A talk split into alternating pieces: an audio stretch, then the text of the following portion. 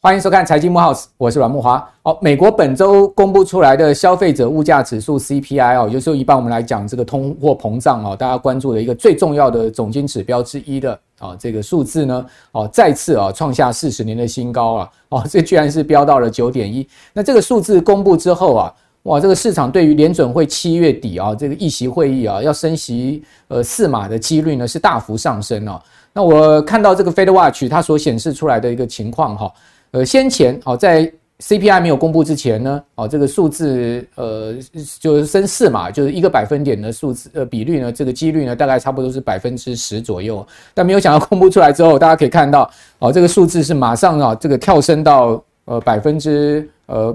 这个百分之百了哈，这个百分之八十哦是升四码的一个情况。那换言之呢，升三码已经是百分之百了，这个钉在钉板上的形式了。为什么会是这样子呢？因为呃，这个整个呃 CPI 啊公布出来的数字可以讲说是超出市场预期啊，哦直接升到了九点一哦，不但比上个月公布出来的这个八点六啊再行上升了零点五个百分点，甚至也超出了市场预期啊。的这个百分之八点八，哦，这个高出了零点三个百分点，那就告诉大家呢，这个美国的通货膨胀啊，确实是非常严重，尤其是在这些通膨数据里面的分项啊，这个房租的上涨啊是非常惊人。那我们都知道，这个房租啊，租金价格它其实有明显的粘性了哈，也就是说呢，它不像能源跟食品价格涨上去之后它。如果因为这个价整体的这个原物料价格回落，哈，这个数字会油价跟食品价格会掉下去，但是房租涨上去很难降价的哈，大家都租过房子应该很清楚，哦，房东是不太会降房租，只会涨房租的，哦，所以这样的状况之下呢，哦，这个呃，穆迪的首席经济学家 Zandi 啊，甚至预估说啊，哦，美国的通货膨胀一直可能会持续到年底，哦，尽管呢，我们可以看到油价，哦，确实是。呃，最近呃六月以来是明显的这个往下掉，而且是不但是掉入熊市，甚至美油、布油都跌破了每桶一百块钱美金的大关了了。哦，那这个油价的下跌呢，也未必能能抵消掉太多通膨的上涨的这个忧虑了。哦，那当然，我想呃，通膨也有可能会是在这个月哈见到最高的顶峰。好，那之后呢，慢慢回落是有可能，只不过说这个通膨的结构性因素啊。哦，是不是能真的完全让通膨回到过去那样状况？恐怕不是那么乐观。哦，此外，我们也可以看到，呃，经济担忧的这个呃阴影哈是越来越大哈，所以使得呢，哦，这个基本金属的价格纷纷大跌，又是铜价哦，这个最重要的我们关注的指标哦，有一般来讲经济的前瞻指标哦，或者说这个金丝雀之称的这个铜博士之称的铜价呢，它已经跌到了这个二十个月来的低点。哦，那这边跟油价同步下跌，跌势也是非常凶猛。哦，所以在此情况之下，大家发现，诶，不但是这个物价高涨呢，甚至这个通货膨胀的问题啊，哦，还有就是这个经济衰退的隐忧啊，都干扰了这个国际股市。那虽然说台股这个礼拜有国安基金的进场，哦，使得信心啊是大幅提振。哦，礼拜一、礼拜二大跌这个五百点之后呢，哦，周三、周四啊，这个顺势拉上来啊。好，看起来国安基金的确是发挥了哦，在关键点上哈守住一万四千点这样的一个很重要的信心面的支撑哦。不过这个信心面的支撑呢，是不是真的能使得这个台股啊啊起死回生？我想后面还重要是看美股跟国际情势吧。所以我们今天呃请到了冯志源哦，基金医生冯志源志源来到我们节目现场跟大家谈一谈这个国际的整体情况哈，也告诉各位。啊，他对于投资市场的观点啊，智原你好，啊，慕驊哥大家好，好，那志源怎么看这个国安基金进场？你觉得这个对于短线的台股是有提振作用，长线上面它是能扭转这个呃整个趋势跟方向吗？嗯、呃，我觉得呢，因为市场上大家都在讲这个，现在台股是喝这个国安牌感冒糖浆哦。那其实呢，虽然说一句玩笑话，但是我觉得就是说，它是一个信心的一个提振哦。那么中长期还是要看说整个经济跟美股趋势的一个发展而定哦。那只是因为说国安基金说要进场，嗯，那这样子一个方式的话，我觉得比较不可能，就是说台股会大幅度的回升，它需要实际上面的一个包括产业性的也好，还有包括美国经济的这个疑虑的消除也好。那刚慕驊哥提到，就是说美国的通膨哦，我觉得。现在来讲，有几个比较严重的地方，就是说，呃，我也预期会创新高，但是也比我预期的高很多。那到了九点一个 percent 呢，这也是为什么？就是说，过去来讲啊，公布通膨之前呢，很少看到白宫会紧急的消毒哦。我已经看到很多的这个在公布 CPI 之前，白宫一直在讲说啊会很高，大家有心理准备哦。其实呢，要是没有这么讲的话，可能那一天美股就大跌将近千点哦，都有可能哦。所以它是先前先打预防针的，就对。对。那我们看到就是说 CPI 的这个消费者物价指数到了九点一个。Percent 是创了最近四十年的新高。嗯，那么其实呢，这个联总会更重要的在前瞻指引是个人消费支出 PCE。那 PCE 我看到就是上个月的数据，其实已经是有比较走缓的一个现象。不过它代表的意义哦，并不是完全就是因为说物价已经下来了，因为呢，个人消费支出是一个总量的一个概念啊。那个人消费支出在这里的话，其实某一个部分就代表说东西变贵了。影响了消费者的一个消费的一个意愿哦，所以呢，其实我觉得后续的观察有几个指标。对哦，慕驊哥提到的就是房租的部分是一大项。那好一点的消息是来自于说，油价的确来讲是有回跌。是。那从 CPI 的组成来看的话，那么能源的价格，包括粮食的价格，其实都占了蛮大宗的。那我们看到就是黄小玉跟。原油都有普遍回跌的现象，哦，但是这一点要另外要注意一下，就是说这个传递效应是不是能那么快可以传递到消费力这个部分哦？因为一定要在加油站的价格降价，而且降的很有感。啊，这个消费者物价指数才会下来，因为它毕竟不是看原油的期货的一个指数，它是看去看零售器材油价。对，所以这也是为什么说拜登哦，我觉得有一点黔驴技穷，我叫这些加油站的业者降油价哦，其实最主要就是因为来自于这个传递效应，可能来讲不会这么快哦。那另外一个就是我们看美元指数的部分，不断的在创新高哦，这个影响真的非常的大。是，我们看到就是欧元对美元哦。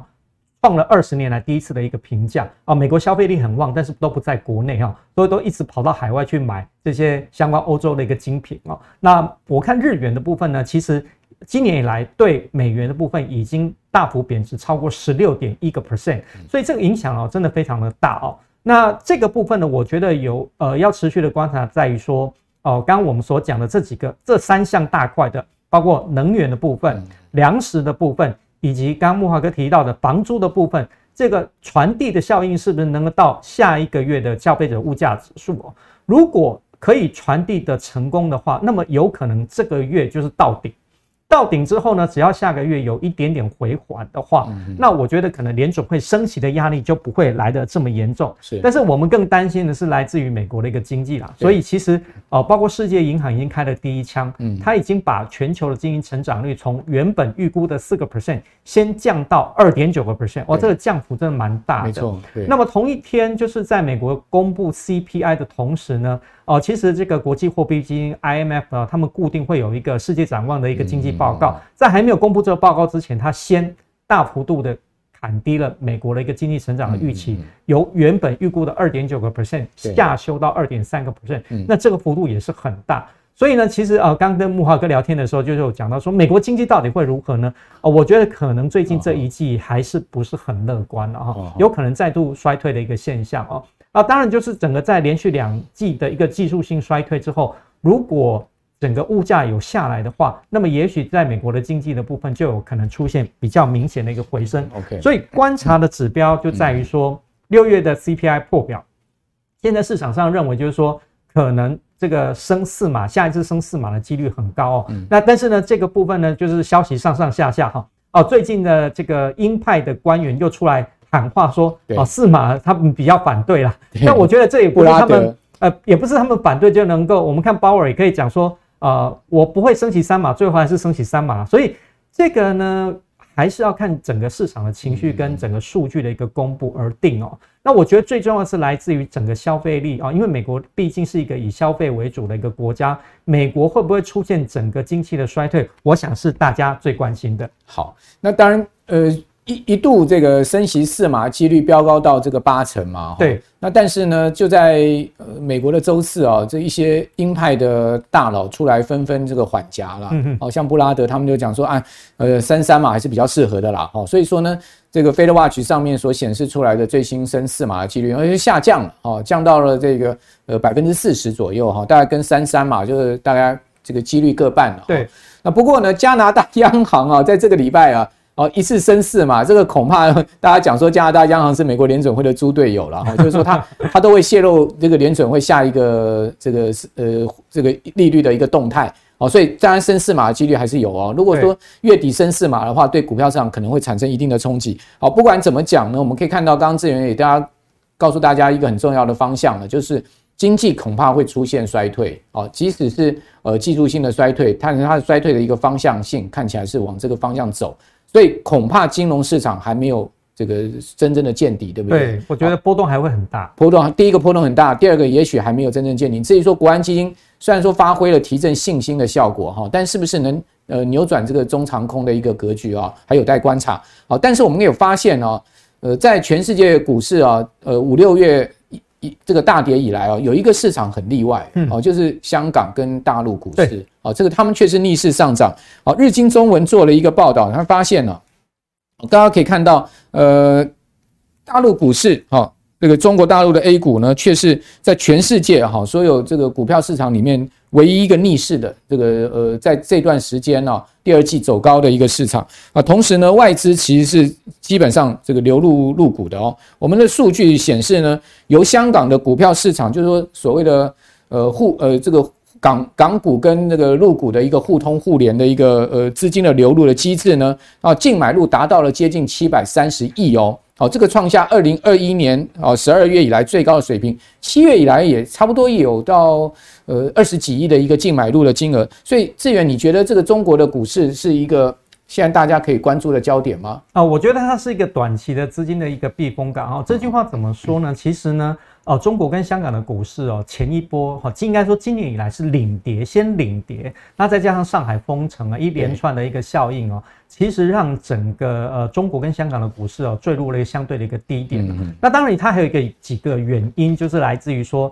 整个中国监管层哦，从这个中美贸易角力之后呢，我们发现到就是说，不止美国用这个外国公司问责法来针对这些中资的企业，那同时呢。在中国国内呢，还有相关的这些科技的一个监管哦，所以你看这个阿里巴巴、马云几乎晋升了哈。对。然后我们看到一些海外挂牌的中资中资股，包括哦美团啊、百度这些都跌得稀里哗啦。但是呢，在三月底下旬，整个封城的一个效应到极致之后，我们发现到就是说，随着整个这个包括说滴滴出行哦，从美国虽然下市之后，但是它的 APP 可以重新在这个中国进行上架。那我们也看到，就是这蚂蚁金服的部分有宣呃有传出了哈，当然没有成为正式的一个消息哦，有传出有可能重新再 IPO。我觉得呢，这些就让整个中国跟香港的股市有一个提振的一个作用。再加上这个呃香港回归中国二十五周年呢哈，我们看到其实在习近平的部分也有亲自到香港，然后宣布相关的这些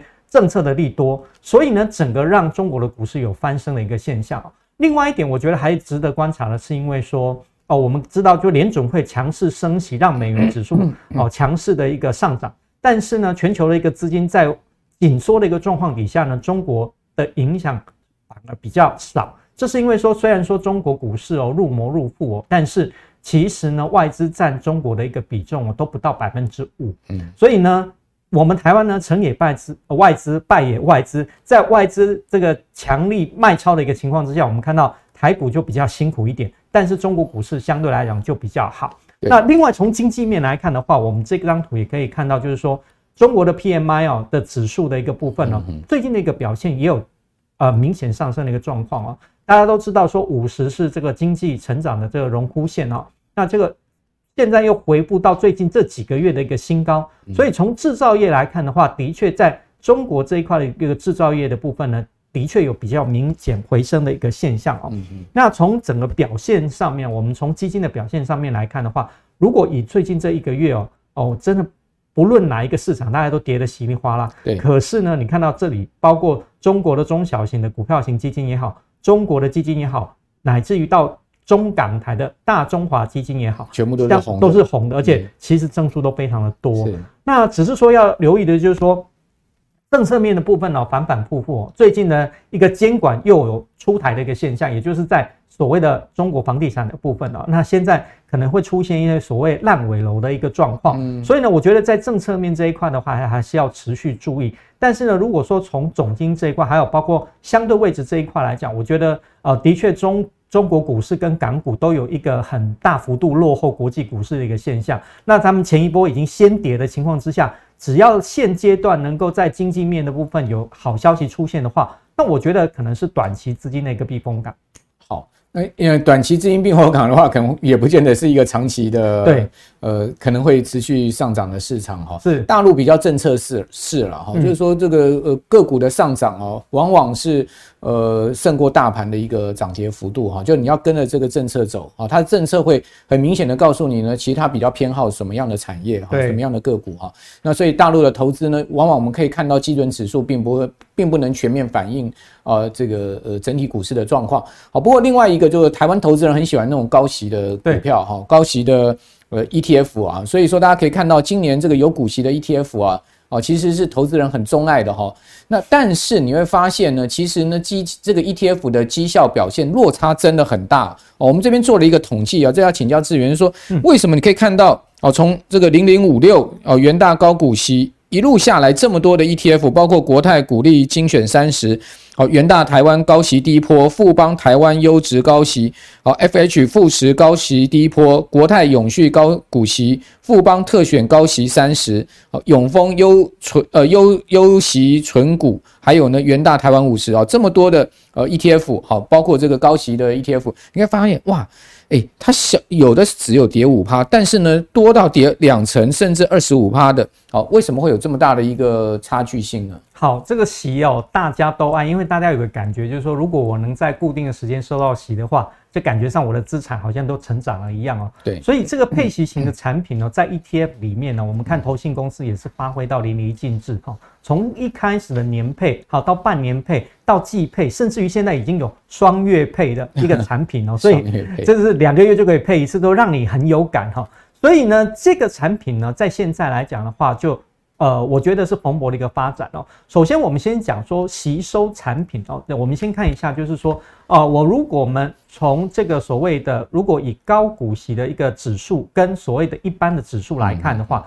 如果从全球的一个指标性的一个指数来调查 S M P 来看的话，你会发现到说。有吸收的这样的一个相关的一个产品，相对来讲它的波动性会比较少，嗯，好，也就是比较小，也就是说有吸收的一个产品，它基本上有一个保护的一个作用。那刚刚其实木华哥提到就是说，为什么有一些啊就会跌的比较多，有一些反而还好哦。其实刚如果你可以看的话，就是那个表里面呢，如果你是强调高股息低波动的，通常来讲哦，它的一个指数成分股筛选的效果。我觉得在风险配置分散方面会比较好，但是呢，如果你是市值型的哦，比如说像零零五零的话，它就很容易受到所谓的全值股的影响。嗯，那大家都知道说全值股是外资大部分就是一个全值股买卖的一个波动会比较大，所以这块来讲的话，它影响就会比较深。另外来讲，还有一些所谓的呃，它是高配息啊的 ETF，但是它的一个波动为什么也跌幅这么大？我觉得主要是来自于就是说。有一些呃，像零零五六，它把一些景气循环股哦，比如说海运股的部分，把它纳进来。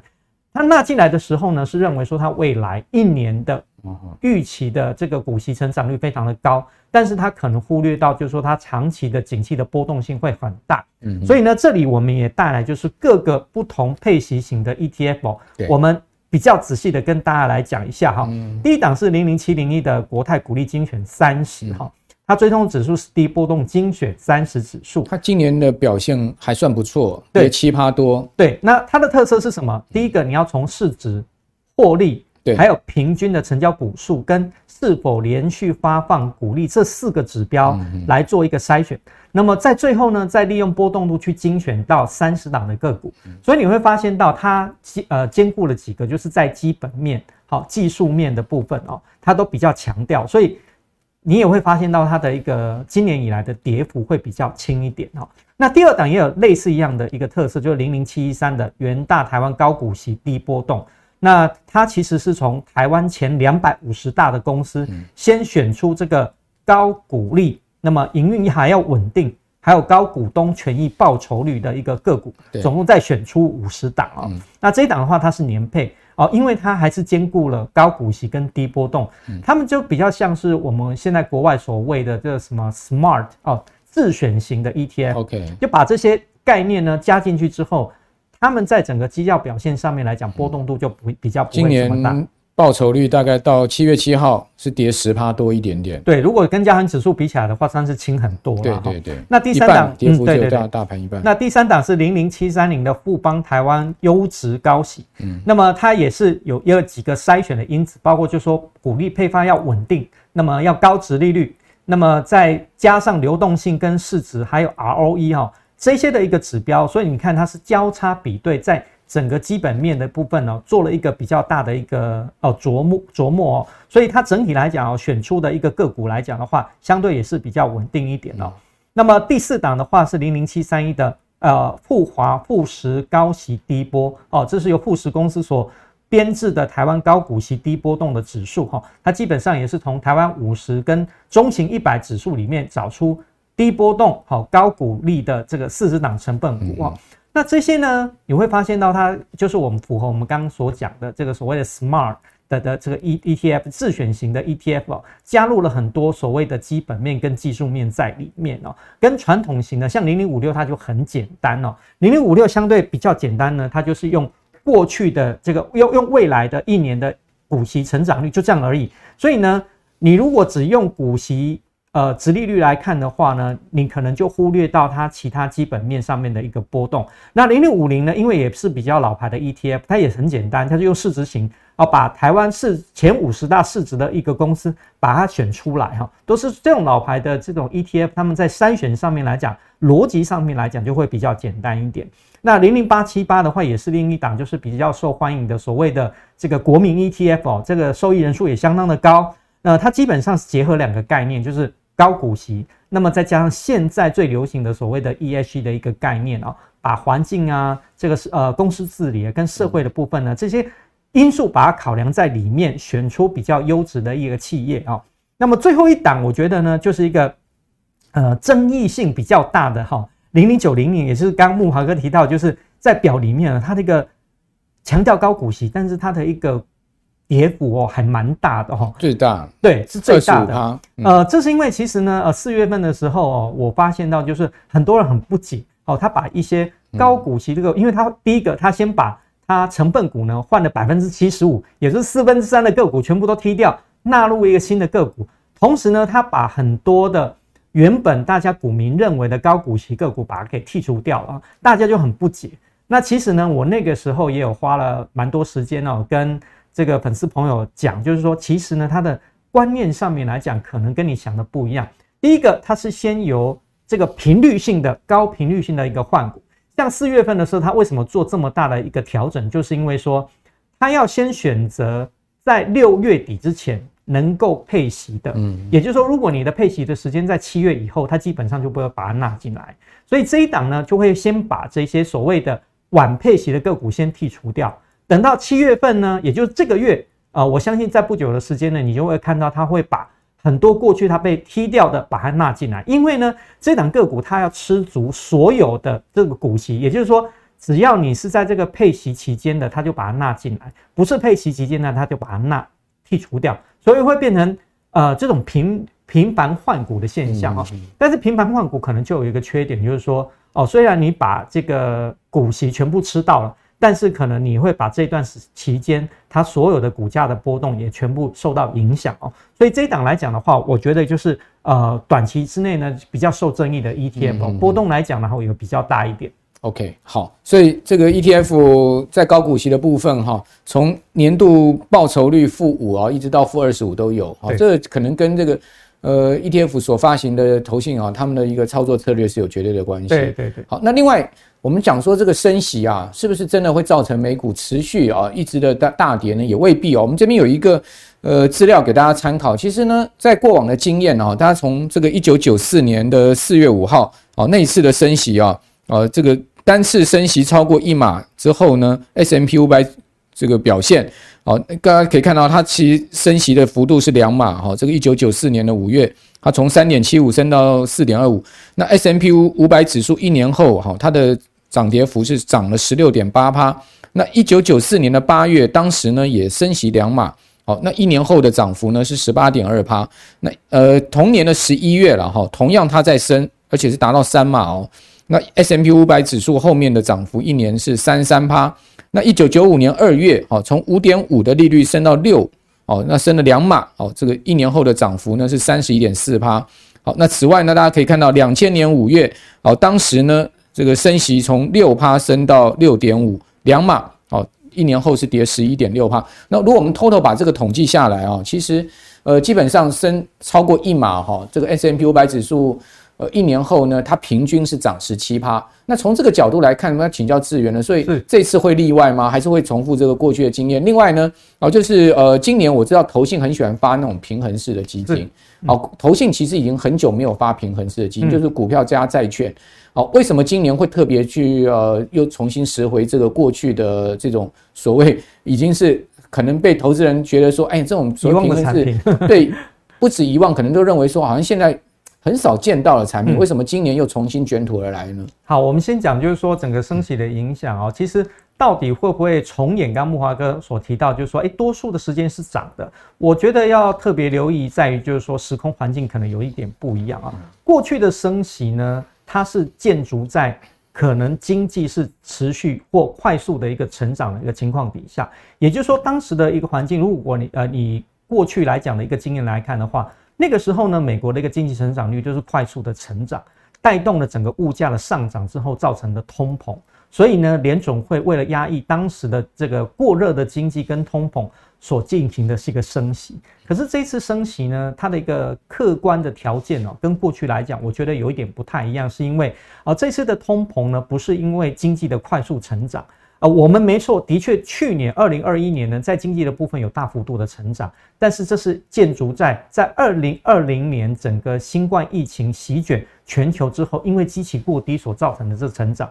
并不是说这种欣欣向荣的一个状况哦。所以呢，这一次的通膨还有一个因素就来自于整个俄乌战争，还有包括整个在呃新冠疫情之后造成的，包括你呃海运的成本提高也好，所以呢，其实。跟过去来讲，我觉得是有一点不太一样的地方。呃，股市的部分，我觉得目前来讲，真的是已经走很明显的空头了。所以今年来讲，我觉得还是要特别的留意。那为什么投信业者，就是说，刚刚慕驊哥提到，就是呃，这种平衡型产品为什么又好像就是呃重新再流行起来？主要也是因为说，当股市进行到比较空头的时候呢，哦，这种股债平衡型的商品哦，相对来讲表现就会比较好。嗯，这里呢，我带来就是说。如果就国内可销售的一个基金来看，我们就大资产类别来看的话，纯股票型的基金其实表现的并不好。那么纯债券型的基金的话，今年也是还蛮辛苦的。可是我们看到就几个表现比较好，包括哪一些？所谓的另类投资也好，那原物料商品当然也是表现比较好。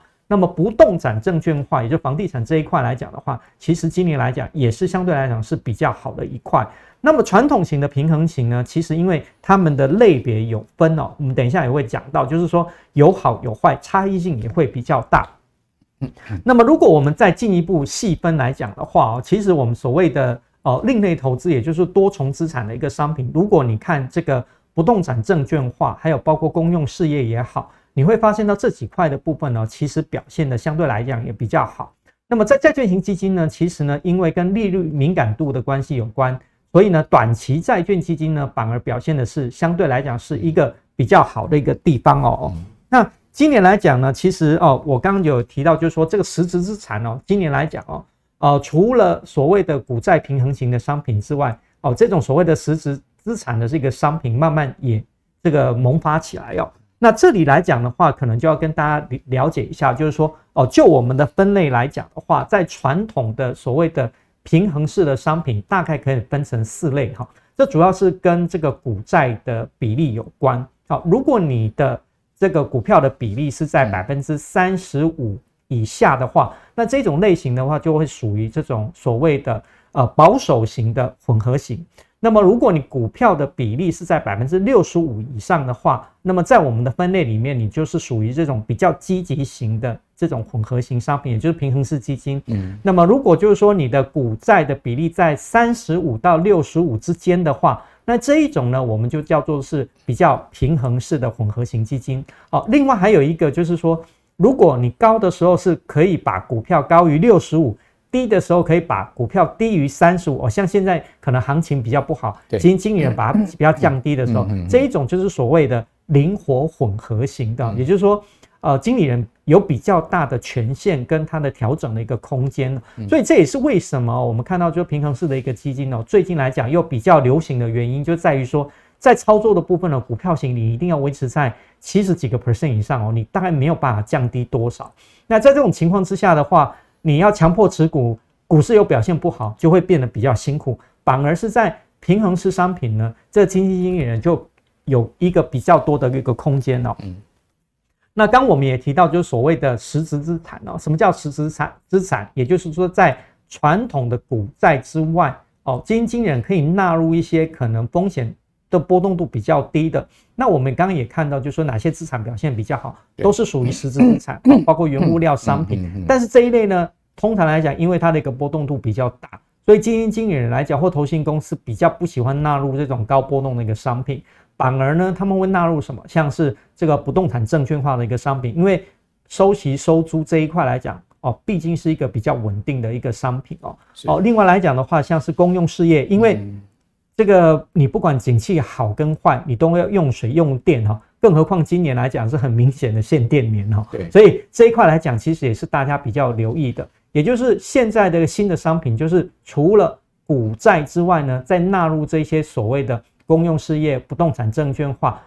增加它的一个风险的一个平衡性，让整体的风险呃分散风险的一个效果能够更好哦。那么如果说我们把这个全球实质资产的一个指数化跟全球股票型的基金来做一个比较，你也会发现，就是说哦，就常年二零一零年这十年十多年以来的追踪，你会发现到这个实时资产资金的的基金呢，因为他们的风险分散比较平均一点。同时呢，他们可以有比较多吸收的一个产品，所以在整体的一个表现上面来讲，也比传统的这种股票型基金来得好很多。所以呃，我这里呢也简单整理了一下，就是说哦、呃，这个所谓的实质呃多重实质资产这个基金的话，它有几个类型，就是因为说第一个很多的产品它有强调吸收，我们有讲过吸收就是对整个基金表现最好的一个保护，再加上说它是一个多重资产，不限于股跟债而已。还有其他像不动产证券化啊、REITs 这个所公用事业这些比较波动度比较低的这样的一个商品在里面，所以让它的一个分散风险的一个效果能够更好。那么强调吸收的一个产品，在产品的规划上面的话，也能够有一个比较稳定的一个收益。所以这几点呢，都让这一个产品呢，在短时间或者是这个今年一个比较波动大的一年呢，呃，让很多的一个投信公司呢，啊，发行这样的一个产品。OK，好，那。呃，最后我们要请教智源，就是说在定时定额的部分哈，其实我们可以看到，呃，尽管进入熊市哈，那中长期做定时定额，以过去的经验来讲，它其实还是一个很好的度过熊市的方式哦。比如说我们拿拉拉几档基金来看啊，大家看到哦，台股基金啊，三年定期定额这个报酬率前三名哦，我们统计的时间呢是这个到二零二二年的今年的六月三十号为止哈，这个计算方式初始投入金额五千块。好，以后每个月固定也都投资五千块，哦，采取这个呃简单报酬率的一个回溯的一个试算，哦，统一奔腾呐，哦，它三年的定时定额有三九点九九趴，五年有七十二点三八趴，它属于科技类。统一黑马呢，它有三十六点六趴，好，那五年有六十八点二八趴，哦，它是一般股票型。星光台湾富贵呢，三年有三十二点六八趴，五年呢有六十点九五趴，它也是一般股票型。那我如果把台股的这个所有基金啊，把它做一个平均的话，哦，平均下来三年有十趴，然后呢五年有接近三成的一个报酬率。所以，呃，你觉得呢？就是说，在这一次的熊市上做定时定额，我们有很多朋友可能也在问说，我是不是该停扣啊？我是不是要减扣？哦，你的看法呢？我觉得不应该停扣啊，这个时候反而是很好的一个加码点哦。对，哦，这为什么呢？就在于就是说，我们做定期定额哦，很多投资朋友有讲说，哎，这种无脑投资法是不是太简单了一点哦？其实一点都不简单了，为什么？因为呢，这个时候呢，市场在价跌的时候，你反而比原本的时候能够买到更多的一个单位数。啊，其实这个时间点就很像这百货公司打折一样，一样的东西，但是现在已经打折卖给你了，其实你可以买到更多啊，为什么不买？嗯，那么我们有讲过定期定额有几个方法，就是说，第一个，你的资金配置一定要很完整，也就是说，你要有未来三年到五年的一个规划，因为我们不知道说这个空头大概会走多久。对。那么如果你有这样的一个资金规划的话，每个月定期定额下去投的话，经过这个景气循环之后，你就会发现到你会累积到一个微笑曲线，你把你的整体的平均成本降低。但是如果你在前面就把子弹用光了，那当然你现在就会面临到就是说我的这个定期定额要不要持续的这样一个问题啊。如果我们能够度过这样的一个空头的循环，因为景气本来就是这样子，有高有低，我们已经度过了前半段比较好多头的时候，现在就是一个空头的时候。完整的景气循环在空头过后呢，就是迎迎向多头，所以这个时候呢，你反而应该选择好的基金商品做定期定额。那我相信中长期来看的话，还是有不错的一个绩效的一个表现。好像我个人的定时定额啊，现在目前大概扣六档到七档的这个台股型的基金啊，我都没有停扣啊，而且我也没有减扣。不过呢，我也还没有加加码扣款的哈。我觉得，呃，在在未来三个月某个时间点的话，我会选择。呃，开始逐一的去做增加扣款的情况，也就是说定时不定额哦，因为我觉得这一波的空头市场哦，大概今年下半年呢，到明年上半年应该会渐次的呃出现这个落底的的很明显的迹象了哈。之后呢，可能要重新恢复这个多方的走势。至于说呢，这多方要多久哈才能走回啊？哦，我们讲说今年初的这个高点哈，过去的历史经验哈，恐怕都要三十个月到四十个月的时间了哈。那当然是一个漫长的回复多方的过程。不过呢，在这个回复多方过程里面，你采取定时定额的一个持续买入啊，你不用等它。回到这个今年一月的高点，其实你可能回到三分之一的时候，你就已经赚钱了。对，哦，所以我们一般来讲的话，还是很建议大家哦，定时定额不要停扣，也不要减扣。哦，但是记得呢，哦，如果说还有心有余力的话，你可以其实逢低啊，哦，增加扣款，其实也未尝不可。好，那今天非常谢谢请到基金医生志源啊，来到我们节目现场跟大家谈了这么多。哦，从这个国际的宏观情势。一直到我们刚刚讲说，啊，这个高息的 ETF 哈，到呃最新我们可以看到，其实蛮多同性今年很热衷发这种混合型，或者是说呃这个股债平衡型的呃基金，好，从这些趋势呢，到最后定时定额给大家做了一个很完整的。投资上面的一个整理哈，包括策略上面的分享哦。那呃，观众朋友，如果您喜欢我们的节目的话，请记得哦，明天礼拜天还是要准时收看我们财经幕 House 哦。同时呢，帮我们的节目啊分享给你更多的好朋友哦。我们今天非常谢谢智原，谢谢慕驊哥，好，也谢谢所有观众朋友收看，好，我们这个下次再见，拜拜，拜拜。